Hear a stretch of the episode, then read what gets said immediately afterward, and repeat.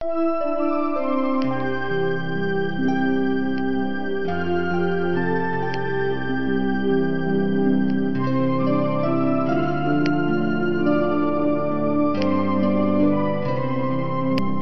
mademoiselle, monsieur, chers amis, soyez les bienvenus sur Radio Kardec.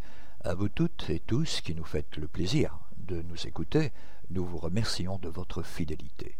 En première partie, nous donnerons la parole à notre frère Michel Thomas qui continuera avec vous la lecture du ciel et l'enfer ou la justice divine, selon le spiritisme.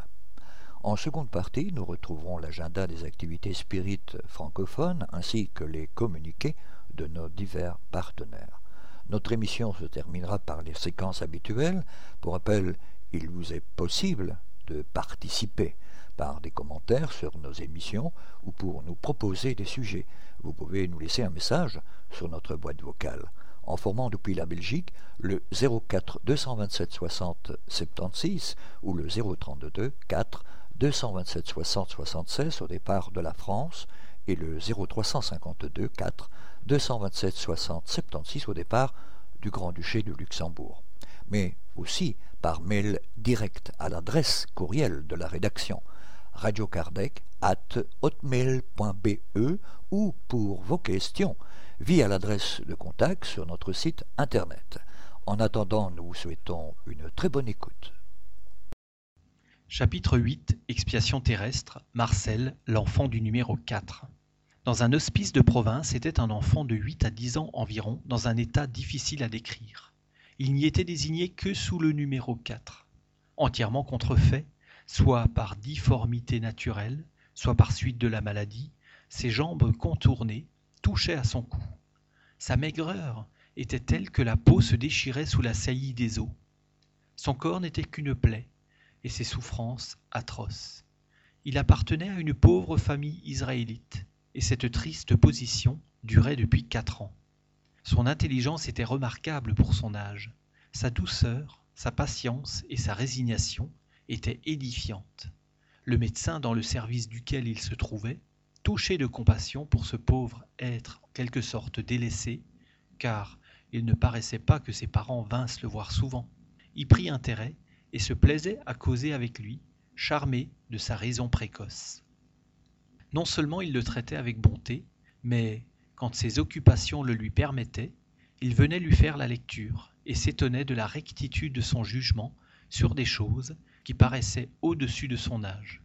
Un jour, l'enfant lui dit Docteur, ayez donc la bonté de me donner encore des pilules, comme les dernières que vous m'avez ordonnées. Et pourquoi cela, mon enfant? dit le médecin. Je t'en ai donné suffisamment, et je craindrais qu'une plus grande quantité ne te fît du mal.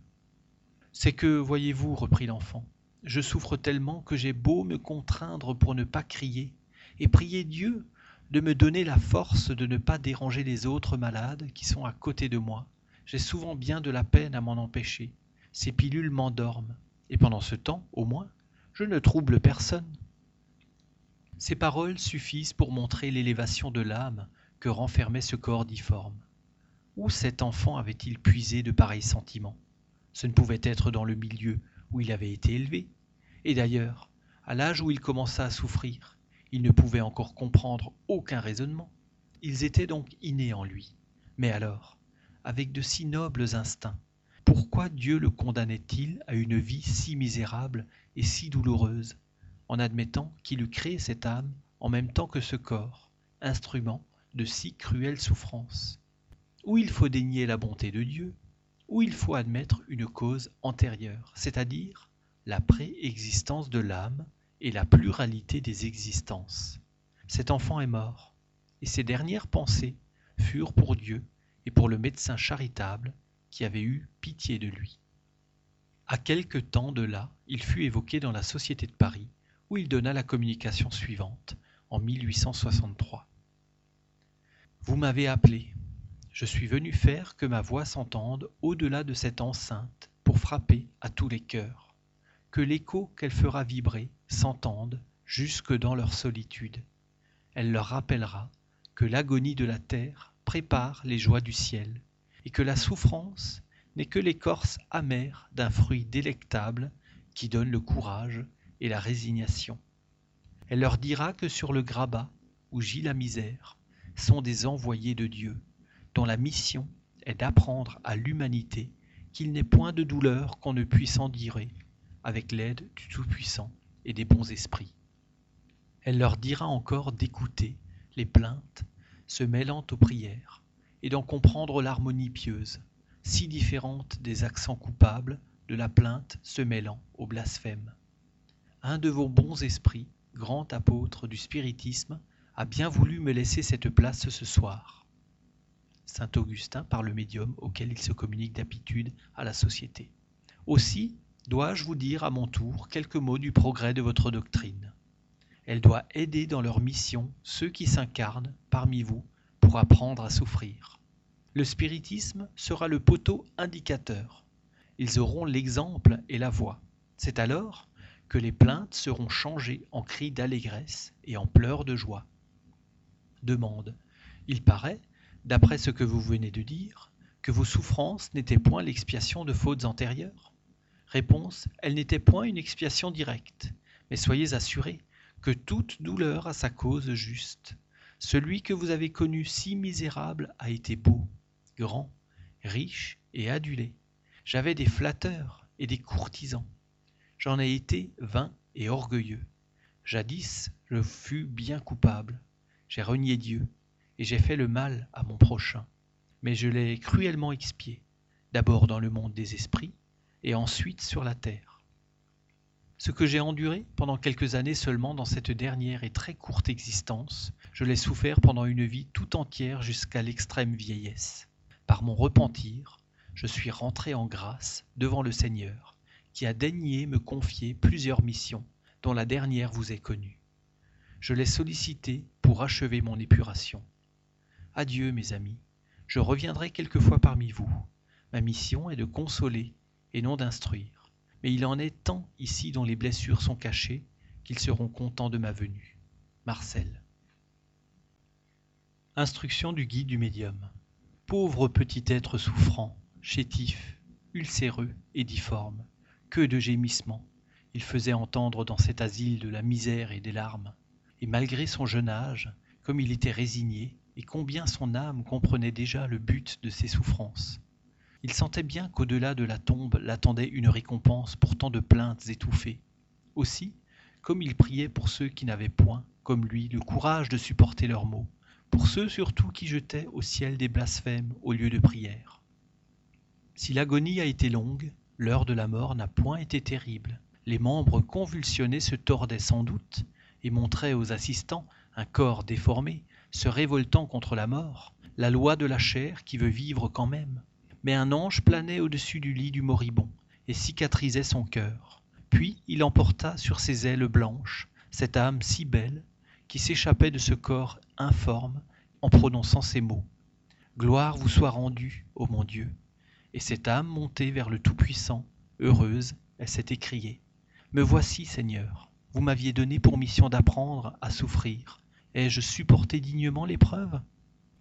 Et maintenant, l'esprit du pauvre enfant a repris ses proportions. Il plane dans l'espace, allant du faible au petit, disant à tous espérance et courage. Dégagé de toute matière et de toute souillure, il est là près de vous, vous parle, non plus avec sa voix souffreteuse et plaintive, mais avec de mâles accents. Il vous a dit Ceux qui m'ont vu ont regardé l'enfant qui ne murmurait pas. Ils y ont puisé le calme pour leurs mots, et leurs cœurs se sont raffermis dans la douce confiance en Dieu. Voilà le but de mon court passage sur la terre. Saint Augustin. Expiation terrestre, Zimel Slisgol. C'était un pauvre Israélite de Vilna, mort en mai 1865. Pendant trente ans, il avait mendié, une sébile à la main. Partout, dans la ville, on connaissait son cri. Souvenez-vous des pauvres, des veuves et des orphelins. Pendant ce temps, Slisgol avait quand même réuni quatre-vingt-dix mille roubles. Mais il ne garda pas un copec pour lui.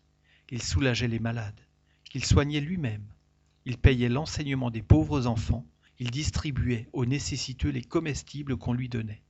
Le soir était consacré à la préparation de tabac à priser que le mendiant vendait pour subvenir à ses propres besoins. Ce qui lui restait appartenait aux pauvres. Zimel était seul au monde. Le jour de son enterrement, une grande partie de la population de la ville suivit son convoi et les magasins furent fermés. Société Spirit de Paris, 15 juin 1865. Évocation. Trop heureux et enfin parvenu à la plénitude de mon ambition que j'ai payé bien cher, je suis là, au milieu de vous, depuis le commencement de cette soirée. Je vous remercie de vous occuper de l'esprit du pauvre mendiant qui, avec joie, tâcher de répondre à vos questions. Demande. Une lettre de Vilna nous a fait connaître les particularités les plus remarquables de votre existence. C'est par la sympathie qu'elle nous inspire que nous avons eu le désir de nous entretenir avec vous. Nous vous remercions d'être venu à notre appel, et puisque vous voulez bien nous répondre, nous serons heureux, pour notre instruction, de connaître votre situation comme esprit et les causes qui ont motivé le genre de votre dernière existence. Réponse tout d'abord accordée à mon esprit qui comprend sa vraie position la faveur de vous dire son opinion sur une pensée qui vous est venue à mon sujet. Je réclame vos conseils si elle est fausse. Vous trouverez singulier que la manifestation publique ait pris un tel développement pour rendre hommage à l'homme de rien qui a su, par sa charité, s'attirer une telle sympathie. Je ne dis pas cela pour vous, cher maître, ni pour toi, cher médium, ni pour vous tous, spirites vrais et sincères mais je parle pour les personnes indifférentes à la croyance. Il n'y a là rien d'étonnant. La force de pression morale qu'exerce la pratique du bien sur l'humanité est telle que, si matériel que l'on soit, on s'incline toujours, on salue le bien, en dépit de la tendance que l'on a pour le mal. Maintenant, j'arrive à vos questions qui, de votre part, ne sont pas dictées par la curiosité, mais formulée simplement en vue de l'instruction générale. Je vais donc, puisque j'en ai la liberté, vous dire avec le plus de brièveté possible quelles sont les causes qui ont motivé et déterminé ma dernière existence. Il y a de cela plusieurs siècles, je vivais avec le titre de roi, ou tout au moins de prince souverain. Dans le cercle de ma puissance, relativement étroit à côté de vos états actuels, j'étais le maître absolu de la destinée de mes sujets, j'agissais en tyran, disons le mot, en bourreau, d'un caractère impérieux, violent, avare et sensuel, vous voyez d'ici quel devait être le sort des pauvres êtres qui vivaient sous mes lois. J'abusais de mon pouvoir pour opprimer le faible, pour mettre à contribution toute espèce de métier, de travaux, de passions et de douleurs pour le service de mes propres passions. Ainsi, je frappais d'une redevance le produit de la mendicité. Nul ne pouvait mendier, sans qu'au préalable, j'eusse pris ma large part de ce que la pitié humaine laissait tomber dans l'escarcelle de la misère. Plus que cela, afin de ne pas diminuer le nombre des mendiants, parmi mes sujets, je défendis aux malheureux de donner à leurs amis, à leurs parents, à leurs proches, la faible part qui restait à ces pauvres êtres. En un mot, je fus tout ce qu'il y a de plus impitoyable envers la souffrance et la misère. Je perdis enfin ce que vous appelez la vie dans des tourments et des souffrances horribles. Ma mort fut un modèle de terreur pour tous ceux qui, comme moi, mais sur une moins grande échelle, partageaient ma manière de voir. Je demeurai à l'état d'esprit errant pendant trois siècles et demi. Et lorsqu'au bout de ce laps de temps, je compris que le but de l'incarnation était tout autre que celui que mes sens grossiers et obtus m'avaient fait poursuivre, j'obtins, à force de prière, de résignation et de regret, la permission de prendre la tâche matérielle, de supporter les mêmes souffrances, et plus encore, que j'avais fait endurer. J'obtins cette permission, et Dieu me laissa le droit, par mon libre arbitre, d'amplifier mes souffrances morales et physiques. Grâce au secours des bons esprits qui m'assistaient, je persistais dans ma résolution de pratiquer le bien, et je les en remercie, car ils m'ont empêché de succomber sous la tâche que j'avais prise. J'ai enfin accompli une existence qui a racheté, par mon abnégation et ma charité, ce que l'autre avait eu de cruel et d'injuste. Je suis né de parents pauvres, orphelin de bonheur. J'ai appris à me suffire à moi-même, à l'âge où l'on est encore considéré comme incapable de comprendre. J'ai vécu seul, sans amour, sans affection, et même au commencement de ma vie, j'ai supporté la brutalité que j'avais exercée sur les autres. On dit que les sommes recueillies par moi ont été tous consacrées au soulagement de mes semblables. C'est un fait exact. Et sans emphase, comme sans orgueil, j'ajoute que bien souvent, au prix de privations relativement fortes, très fortes, j'ai augmenté le bien que me permettait de faire la charité publique. Je suis mort avec calme, confiant dans le prix qu'avait obtenu la réparation faite par ma dernière existence, et je suis récompensé au-delà de mes secrètes aspirations. Je suis aujourd'hui heureux, bien heureux de pouvoir vous dire que quiconque s'élève sera abaissé, et que celui qui s'humilie sera élevé. Demande. Veuillez nous dire, je vous prie, en quoi a consisté votre expiation dans le monde des esprits, et combien de temps elle a duré depuis votre mort jusqu'au moment où votre sort a été adouci par l'effet du repentir et des bonnes résolutions que vous avez prises. Dites-nous aussi ce qui a provoqué en vous ce changement dans vos idées à l'état d'esprit. Réponse. Vous me remettez en mémoire de bien douloureux souvenirs. Que j'ai souffert. Mais je ne me plains pas. Je me souviens. Vous voulez savoir de quelle nature a été mon expiation? La voici, dans toute sa terrible horreur. Bourreau, comme je vous l'ai dit, de toute espèce de bons sentiments, je demeurai longtemps, bien longtemps, attaché par mon père-esprit à mon corps en décomposition. Je me sentis, jusqu'à sa complète putréfaction, rongé par les vers qui me faisaient bien souffrir. Lorsque je fus débarrassé des liens qui m'attachaient à l'instrument de mon supplice, j'en subis un encore plus cruel. Après la souffrance physique, vint la souffrance morale, et celle-ci a duré bien plus longtemps encore que la première. J'ai été mis en présence de toutes les victimes que j'avais torturées. Périodiquement, et par une force plus grande que la mienne, j'étais ramené en face de mes coupables actions.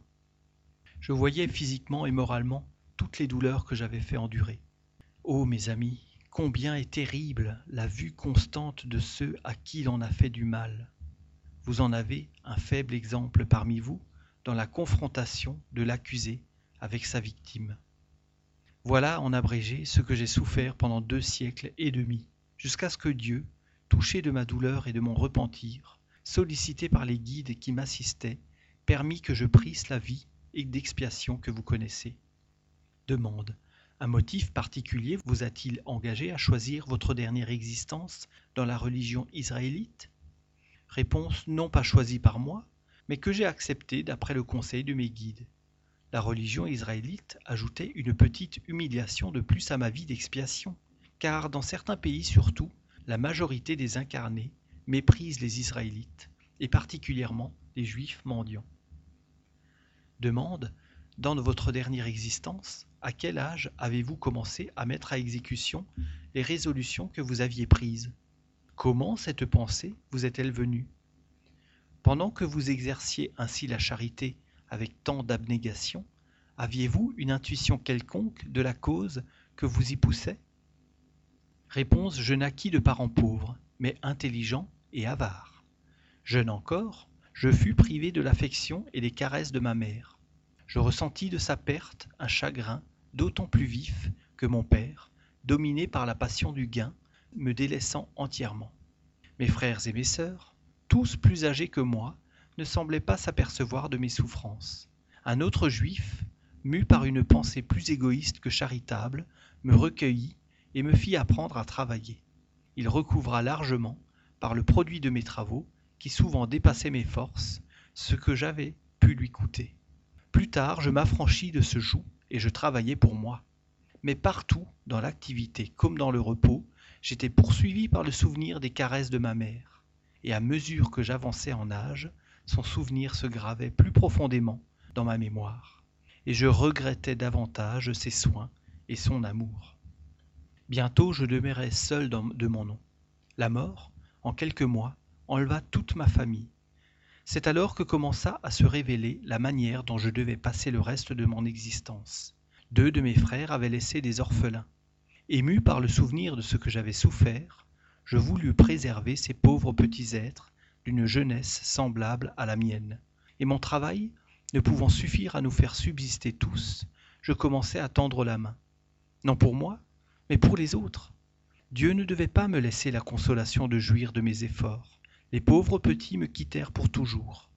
Je voyais bien ce qui leur avait manqué. C'était leur mère. Je résolus alors de demander la charité pour les veuves malheureuses qui, ne pouvant se suffire à elles et à leurs enfants, s'imposaient des privations qui les conduisaient à la tombe, laissant de pauvres orphelins qui demeuraient ainsi abandonnés et voués aux tourments que j'avais moi-même endurés. J'avais trente ans lorsque, plein de force et de santé, on me vit mendier pour la veuve et l'orphelin. Les commencements furent pénibles, et je dus supporter plus d'une humiliante parole. Mais lorsqu'on vit que je distribuais réellement tout ce que je recevais au nom de mes pauvres, lorsqu'on me vit y ajouter encore le surplus de mon travail, j'acquis une espèce de considération qui n'était pas sans charme pour moi. J'ai vécu soixante et quelques années, et jamais je n'ai manqué à la tâche que je m'étais imposée. Jamais non plus un avertissement de la conscience n'est venu me faire supposer qu'un motif antérieur à mon existence fut le mobile de ma manière d'agir. Seulement, un jour, avant de commencer à tendre la main, j'entendis ces paroles. Ne faites pas aux autres ce que vous ne voudriez pas qu'on vous fît. Je, ne me, je demeurais frappé de la moralité générale contenue dans ces quelques mots, et bien souvent je me surprenais à y ajouter celle-ci. Mais faites-leur au contraire ce que vous voudriez qui vous fût fait. Le souvenir de ma mère et celui de mes souffrances aidant, je continuais à marcher dans une carrière que ma conscience me disait bonne. Je vais finir cette longue communication en vous disant merci. Je ne suis pas encore parfait, mais sachant que le mal me ne mène qu'au mal, je ferai de nouveau, comme je l'ai fait, le bien pour recueillir du bonheur.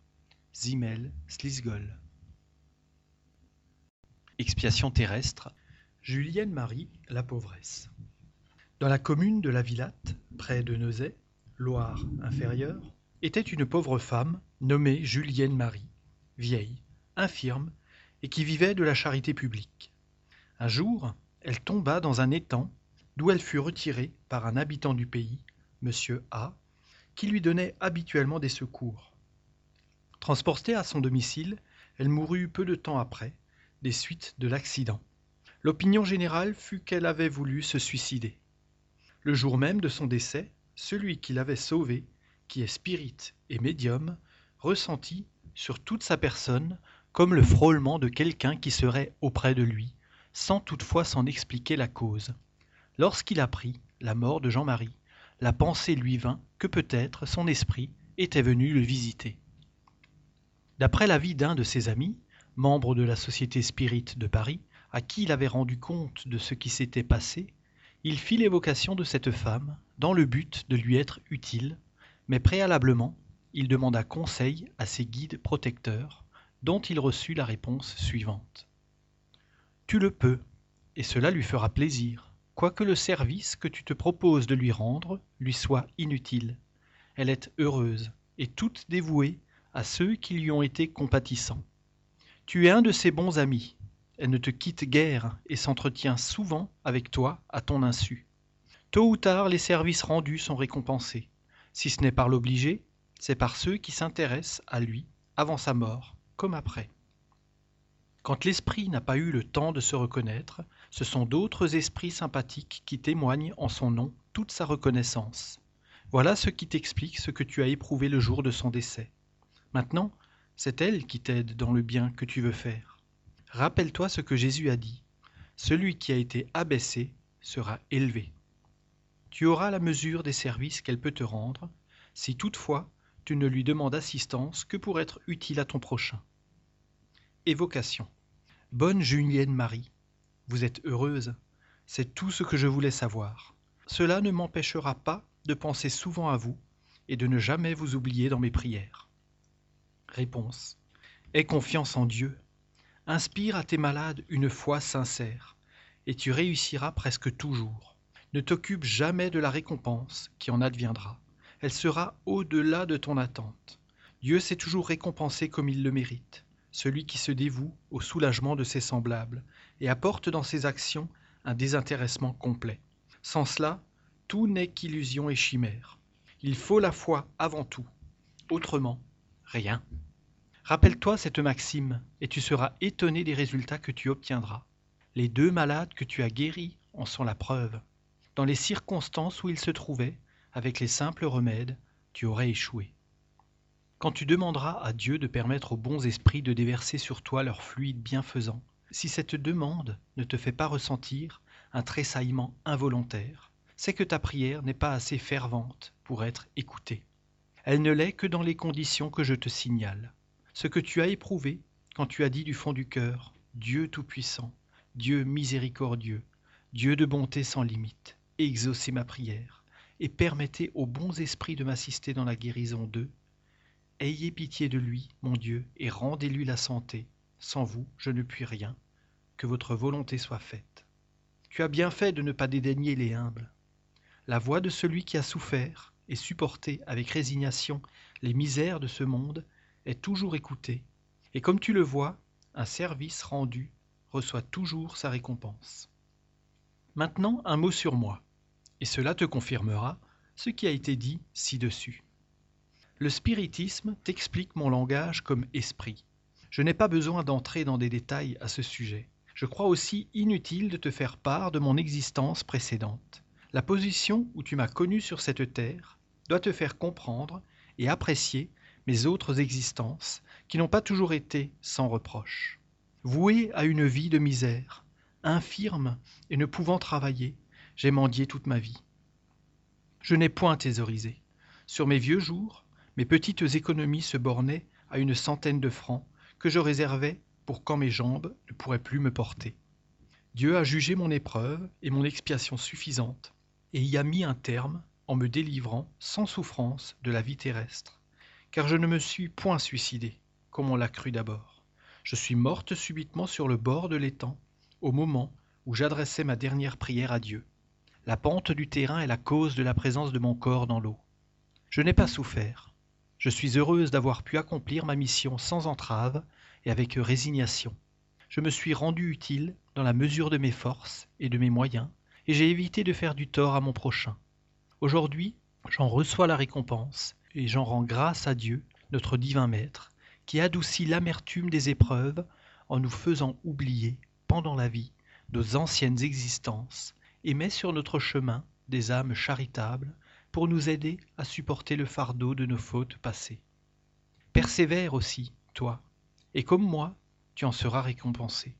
Je te remercie de tes bonnes prières et du service que tu m'as rendu. Je ne l'oublierai jamais. Un jour nous nous reverrons, et bien des choses te seront expliquées. Pour le moment, ce serait superflu. Sache seulement que je te suis toute dévouée, et que je serai toujours près de toi quand tu auras besoin de moi pour soulager celui qui souffre. La pauvre bonne femme, Julienne Marie.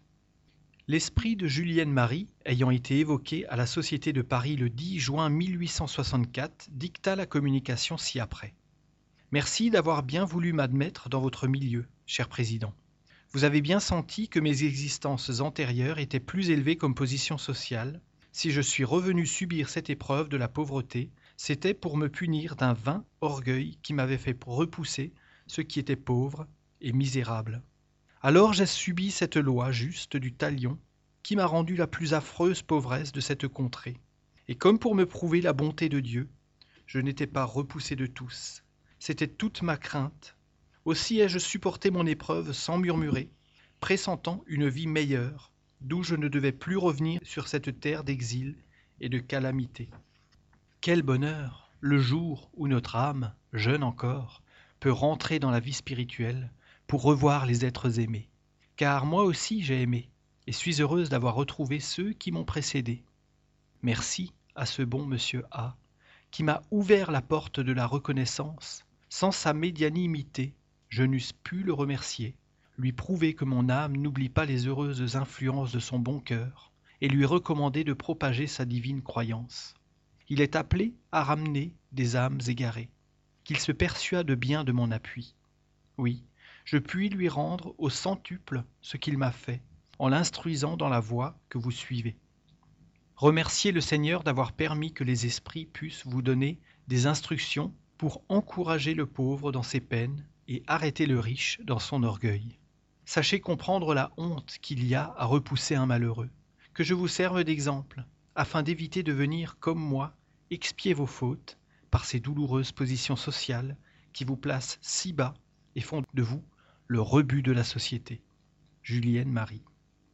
Cette communication ayant été transmise à M. A, il obtint de son côté celle qui suit et qui en est la confirmation. Des bonnes Julienne Marie, puisque vous voulez bien m'aider de vos bons avis, afin de me faire progresser dans la voie de notre divine doctrine, veuillez vous communiquer à moi. Je ferai tous mes efforts pour mettre à profit vos enseignements. Réponse Souviens-toi de la recommandation que je vais te faire, et ne t'en écarte jamais. Sois toujours charitable dans la mesure de tes moyens. Tu comprends assez la charité telle qu'on doit la pratiquer dans toutes les positions de la vie terrestre. Je n'ai donc pas besoin de venir te donner un enseignement à ce sujet. Tu seras toi-même le meilleur juge, en suivant, toutefois, la voix de ta conscience, qui ne te trompera jamais, quand tu l'écouteras sincèrement. Ne t'abuse point sur les missions que vous avez à accomplir. Petits et grands ont la leur. La mienne a été pénible, mais je méritais une semblable punition pour mes existences précédentes, comme je suis venu m'en confesser au bon président de la société mère de Paris, à laquelle vous vous rallierez tous un jour. Ce jour n'est pas aussi éloigné que tu le penses. Le spiritisme marche à pas de géant, malgré tout ce que l'on fait pour l'entraver. Marchez donc tous sans crainte, fervents adeptes de la doctrine, et vos efforts seront couronnés de succès. Que vous importe ce que l'on dira de vous? Mettez-vous au-dessus d'une critique dérisoire qui retombera sur les adversaires du spiritisme. Les orgueilleux, ils se croient forts et pensent facilement vous abattre. Vous, mes bons amis, soyez tranquilles et ne craignez pas de vous mesurer avec eux. Ils sont plus faciles à vaincre que vous ne croyez. Beaucoup d'entre eux ont peur et redoutent que la vérité ne vienne enfin leur éblouir les yeux. Attendez, et ils viendront, à leur tour, aider au couronnement de l'édifice. Julienne Marie. Ce fait est plein d'enseignements pour quiconque méditera les paroles de cet esprit dans ces trois communications. Tous les grands principes du spiritisme s'y trouvent réunis. Dès la première, l'esprit montre sa supériorité par son langage. Semblable à une fée bienfaisante, cette femme, resplendissante aujourd'hui, et comme métamorphosée, vient protéger celui qui ne l'a pas rebuté sous les haillons de la misère. C'est une application de ces maximes de l'Évangile, les grands seront abaissés, et les petits seront élevés. Bienheureux les humbles, bienheureux les affligés, car ils seront consolés. Ne méprisez pas les petits, car celui qui est petit en ce monde peut être plus grand que vous ne croyez. Expiation terrestre. Max le mendiant.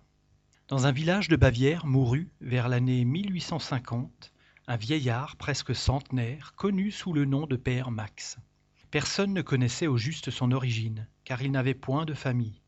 Depuis près d'un demi-siècle, accablé d'infirmités qui le mettaient hors d'état de gagner sa vie par le travail, il n'avait d'autre ressource que la charité publique, qu'il dissimulait en allant vendre dans les fermes et les châteaux des almanachs et de menus objets. On lui avait donné le sobriquet de comte Max, et les enfants l'appelaient jamais que monsieur le comte, ce dont il souriait sans se formaliser. Pourquoi ce titre? Nul n'aurait pu le dire. Il était passé en habitude. C'était peut-être à cause de sa physionomie et de ses manières, dont la distinction contrastait avec ses haillons. Plusieurs années après sa mort, il apparut en songe à la fille du propriétaire d'un des châteaux où il recevait l'hospitalité à l'écurie, car il n'avait point de domicile à lui. Il lui dit Merci à vous de vous être souvenu du pauvre Max dans vos prières, car elles ont été entendues du Seigneur. Vous désirez savoir qui je suis, âme charitable, qui vous êtes intéressé au malheureux mendiant? Je vais vous satisfaire. Ce sera pour tous une grande instruction. Il lui fit alors le récit suivant, à peu près en ces termes. Il y a un siècle et demi environ, j'étais un riche et puissant seigneur de cette contrée, mais vain, orgueilleux et infatué de ma noblesse. Mon immense fortune n'a jamais servi qu'à mes plaisirs et elle y suffisait à peine car j'étais joueur, débauché, et passais ma vie dans les orgies. Mes vassaux, que je croyais créés à mon usage comme les animaux de ferme, étaient pressurés et maltraités pour subvenir à mes prodigalités. Je restais sourd à leurs plaintes, comme à celles de tous les malheureux. Et selon moi, ils devaient s'estimer trop honorés de servir mes caprices. Je suis mort dans un âge peu avancé, épuisé par les excès, mais sans avoir éprouvé aucun malheur véritable. Tout semblait au contraire me sourire, de sorte que j'étais, aux yeux de tous, un des heureux du monde. Mon rang me valut de somptueuses funérailles. Les viveurs regrettèrent en moi le fastueux Seigneur, mais pas une larme ne fut versée sur ma tombe, pas une prière du cœur ne fut adressée à Dieu pour moi, et ma mémoire fut maudite de tous ceux dont j'avais accru la misère. Ah, quelle est terrible la malédiction des malheureux qu'on a fait. Elle n'a pas cessé de retentir à mes oreilles pendant de longues années qui m'ont paru une éternité. Et à la mort de chacune de mes victimes, c'était une nouvelle figure menaçante ou ironique qui se dressait devant moi, et me poursuivait sans relâche, sans que je pusse trouver un coin obscur pour me soustraire à sa vue. Pas un regard, ami. Mes anciens compagnons de débauche, malheureux comme moi, me fuyaient et semblaient me dire avec dédain Tu ne peux plus payer nos plaisirs. Oh, qu'alors j'aurais payé chèrement un instant de repos, un verre d'eau pour étancher la soif brûlante qui me dévorait. Mais je ne possédais plus rien, et tout l'or que j'avais semé à pleine main sur la terre n'avait pas produit une seule bénédiction. Pas une seule, entendez-vous, mon enfant. Enfin, accablé de fatigue, épuisé comme un voyageur harassé qui ne voit pas le terme de sa route, je m'écriai Mon Dieu, ayez pitié de moi. Quand donc finira cette horrible situation? Alors une voix, la première que j'entendais depuis que j'avais quitté la terre, me dit Quand tu voudras. Que faut-il faire, grand Dieu? répondis-je. Dites, je me soumets à tout. Il faut te repentir, t'humilier devant ceux que tu as humiliés, les prier d'intercéder pour toi, car la prière de l'offensé qui pardonne est toujours agréable au Seigneur. Je m'humiliais, je priais mes vassaux, mes serviteurs qui étaient là devant moi, et dont les figures, de plus en plus bienveillantes, finirent par disparaître. Ce fut alors pour moi comme une nouvelle vie. L'espérance remplaça le désespoir, et je remerciai Dieu de toutes les forces de mon âme. La voix me dit ensuite Prince. Et je répondis Il n'y a ici d'autre prince que le Dieu Tout-Puissant qui humilie les superbes. Pardonnez-moi, Seigneur, car j'ai péché. Faites de moi le serviteur de mes serviteurs, si telle est votre volonté. Quelques années plus tard, je naquis, deux rechefs, mais cette fois d'une famille de pauvres villageois. Mes parents moururent quand j'étais encore enfant et je restais seul au monde et sans appui. Je gagnais ma vie comme je pus, tantôt comme manœuvre, tantôt comme garçon de ferme, mais toujours honnêtement, car je croyais en Dieu cette fois. À l'âge de quarante ans, une maladie me rendit perclus de tous mes membres, et il me fallut mendier pendant plus de cinquante ans sur ces mêmes terres dont j'avais été le maître absolu, recevoir un morceau de pain dans les fermes que j'avais possédées, et où, par une amère dérision, on m'avait surnommé Monsieur le Comte, trop heureux souvent de trouver un abri dans l'écurie du château qui avait été le mien. Dans mon sommeil, je me plaisais à parcourir ce même château où j'avais trôné en despote. Que de fois dans mes rêves je m'y suis revu au milieu de mon ancienne fortune. Ces visions me laissaient au réveil un indéfinissable sentiment d'amertume et de regret, mais jamais une plainte ne s'est échappée de ma bouche. Et quand il a plu à Dieu de me rappeler à lui, je l'ai béni de m'avoir donné le courage de subir sans murmure cette longue et pénible épreuve dont je reçois aujourd'hui la récompense. Et vous, ma fille, je vous bénis d'avoir prié pour moi. Nous recommandons ce fait à ceux qui prétendent que les hommes n'auraient plus de frein s'ils n'avaient pas devant eux l'épouvantail des peines éternelles, et nous demandons si la perspective d'un châtiment comme celui du Père Max est moins faite pour arrêter dans la voie du mal que celle de tortures sans fin auxquelles on ne croit plus. Merci Michel. Chers amis, restez à l'écoute. Nous reprendrons la suite de cette émission juste après cette première pause musicale.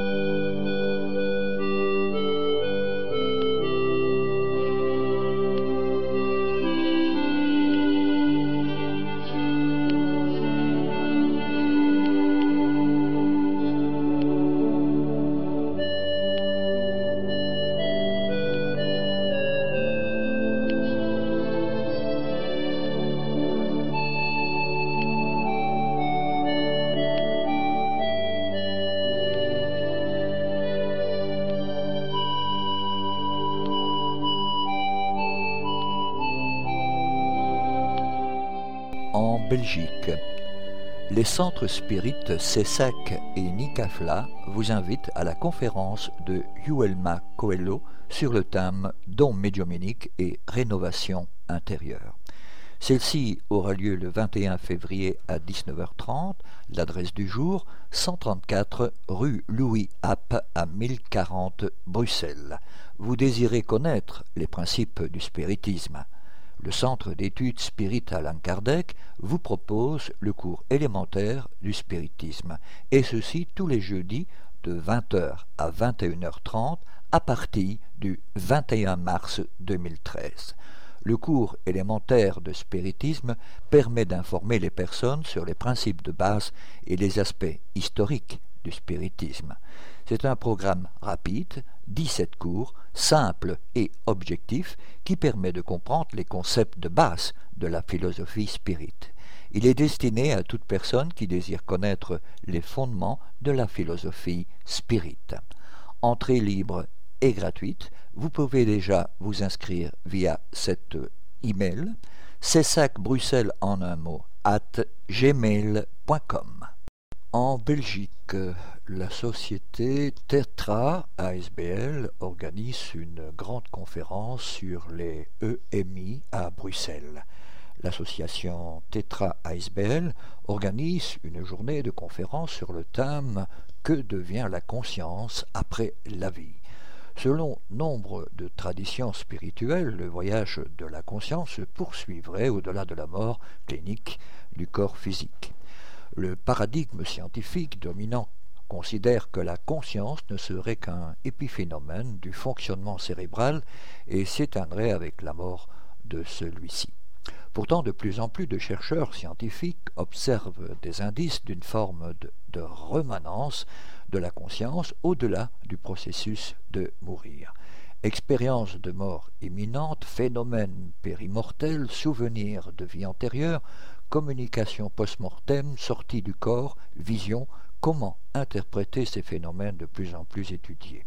Ce forum propose de confronter les points de vue des sciences naturelles et humaines, des grandes traditions de l'humanité et des explorateurs d'autres niveaux de réalité. Présence de nombreux médecins spécialistes et ceci le 23 février 2013, horaire de la conférence de 9h30 à 18h30.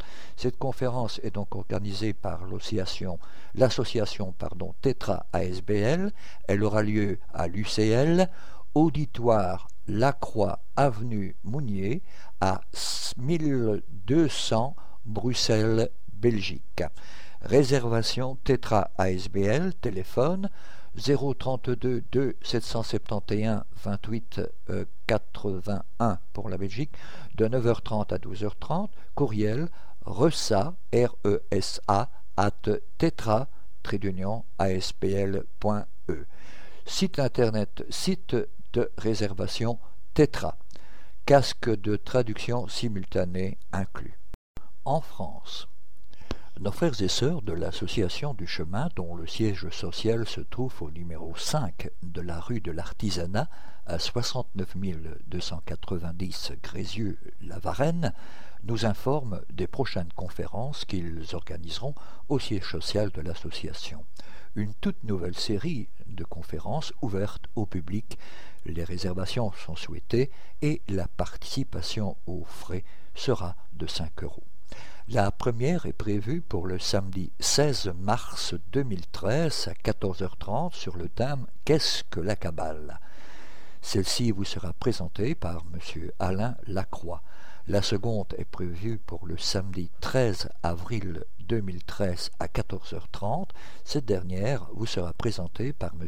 Éric de Riquer, physicien, astronome, réservation obligatoire, participation aux frais de 8 euros. Adresse du jour pour ces deux conférences, salle AEP, 5 rue de l'Artisanat, à 69 290.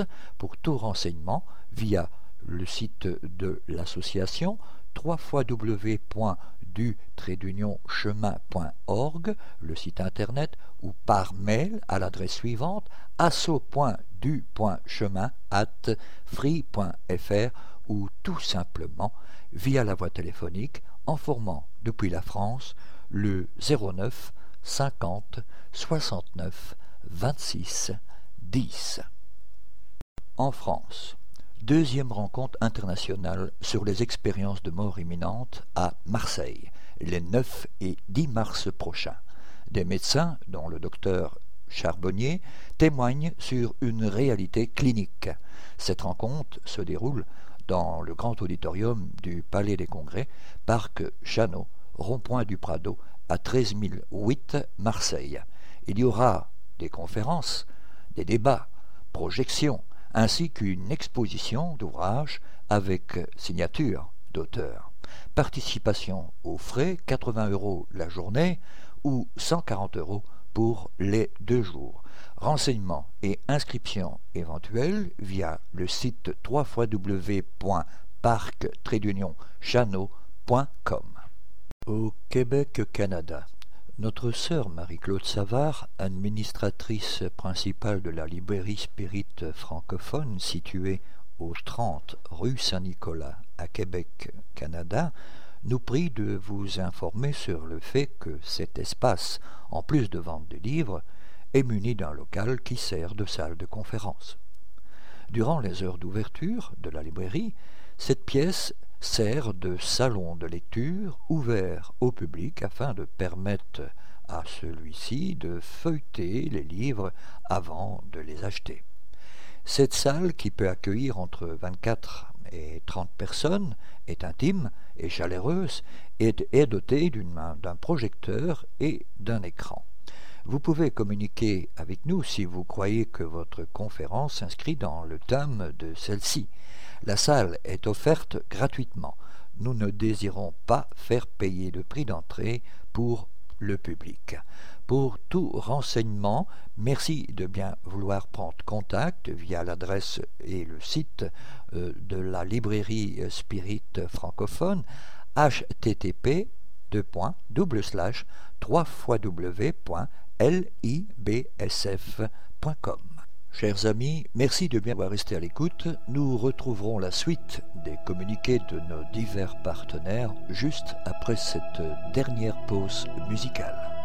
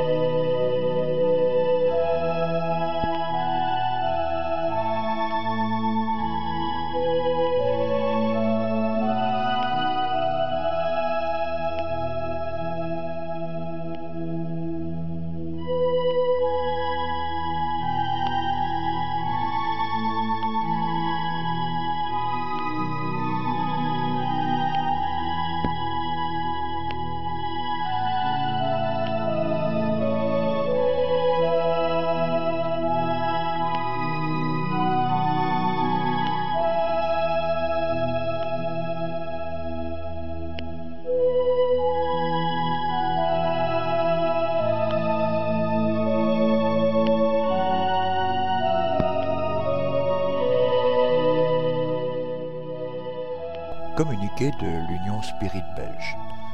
Chers amis, chers amis, cette année encore, et pour la septième fois consécutive, nous serons au château de Wégimont près de Liège. Et ceci pour notre symposium duel. Il s'agit d'un magnifique domaine provincial. Le château de Wégimont offre un cadre exceptionnel tant pour les enfants, pour lesquels diverses activités seront organisées que pour les adultes. Entouré de verdure, il se trouve à côté d'un parc d'attractions familiales, accessible aux participants du symposium.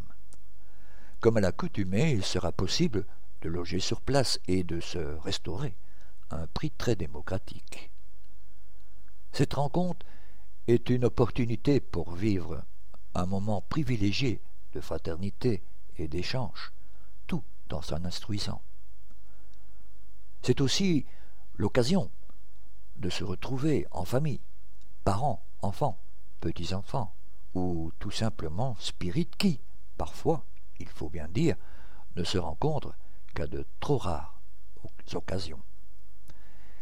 Cette année, avant la quatrième rencontre des enfants spirites francophones qui aura lieu l'an prochain en coordination avec le symposium, nous avons choisi comme thème principal l'importance des enfants dans le monde de demain. Nul n'est besoin de rappeler que les enfants d'aujourd'hui seront les adultes de demain. Adultes qui auront pour mission de transmettre à leur tour le message que nous essayons de transmettre afin d'essayer de faire évoluer notre Terre vers un monde de paix. Les soirées seront, comme à l'habitude, égayées par différentes activités et de moments libres afin d'ouvrir un espace pour mieux se connaître. Cette année, notre symposium aura lieu le samedi 25 mai 2013 de 9h à 18h et le dimanche 26 mai 2013 de 9h à 12h30. Au château de Wégimont, 76, chaussée de Wégimont, à 4630 Soumagne, à 20 km de Liège. Inscrivez-vous vite via le formulaire adéquat sur le site de l'Union Spirit Belge à l'adresse www.spirit.be. Le mouvement spirit francophone, formé par les membres du mouvement spirit de plusieurs pays francophones, incluant à ce jour la France, la Belgique, le Luxembourg et le Québec, s'est mobilisé pour la formation d'une équipe de travail visant à la composition, à l'édition et à la distribution de la revue Spirit en langue française. Le but de cette équipe est de diffuser plus largement la revue Spirit, de la rendre toujours plus attractive et intéressante, tant pour les spirites que pour les personnes s'intéressant au spiritisme selon l'orientation donnée par les esprits à son fondateur Alan Kardec. Vous pouvez vous abonner dès maintenant via l'adresse postale suivante, Monsieur Jean-Pierre Pipineau, 9 Chemin du Pinge, Le Passage, 47 520 France. La revue Spirit, un an, quatre numéros, 20 euros. Abonnement pour l'étranger, 29 euros, par chèque à l'ordre du mouvement spirit francophone. Ou pour la commander par courriel à l'adresse suivante jpp lmsf.org. Au sujet de livres, et en particulièrement en France, toute commande de livres spirit peut également être effectuée auprès de notre frère Jean-Pierre Pipineau via l'adresse courriel jppno sfr.fr. Cette émission se termine donc ici. Pour rappel, notre démarche est de mieux faire comprendre le spiritisme. Nous sommes donc à votre disposition pour répondre aux questions que vous vous posez ou que la lecture des ouvrages d'Alan Kardec vous suggère. Vous pouvez également poser ces questions par email de manière tout à fait anonyme, si vous le souhaitez, à l'adresse radio spirit.be. Nous y répondrons avec plaisir. Notre répondeur téléphonique, le 0032 4 227 60 76, est également à votre disposition si vous souhaitez laisser vos questions. Si par contre vous préférez nous écrire, nous répondrons à vos demandes lors d'une de nos prochaines émissions. Vous pouvez nous envoyer votre courrier à l'attention du président de l'Union Spirit Belge, M. Jean-Paul Évrard, 43 rue Maguin à Camille, Liège, Belgique. Merci de votre attention et à bientôt.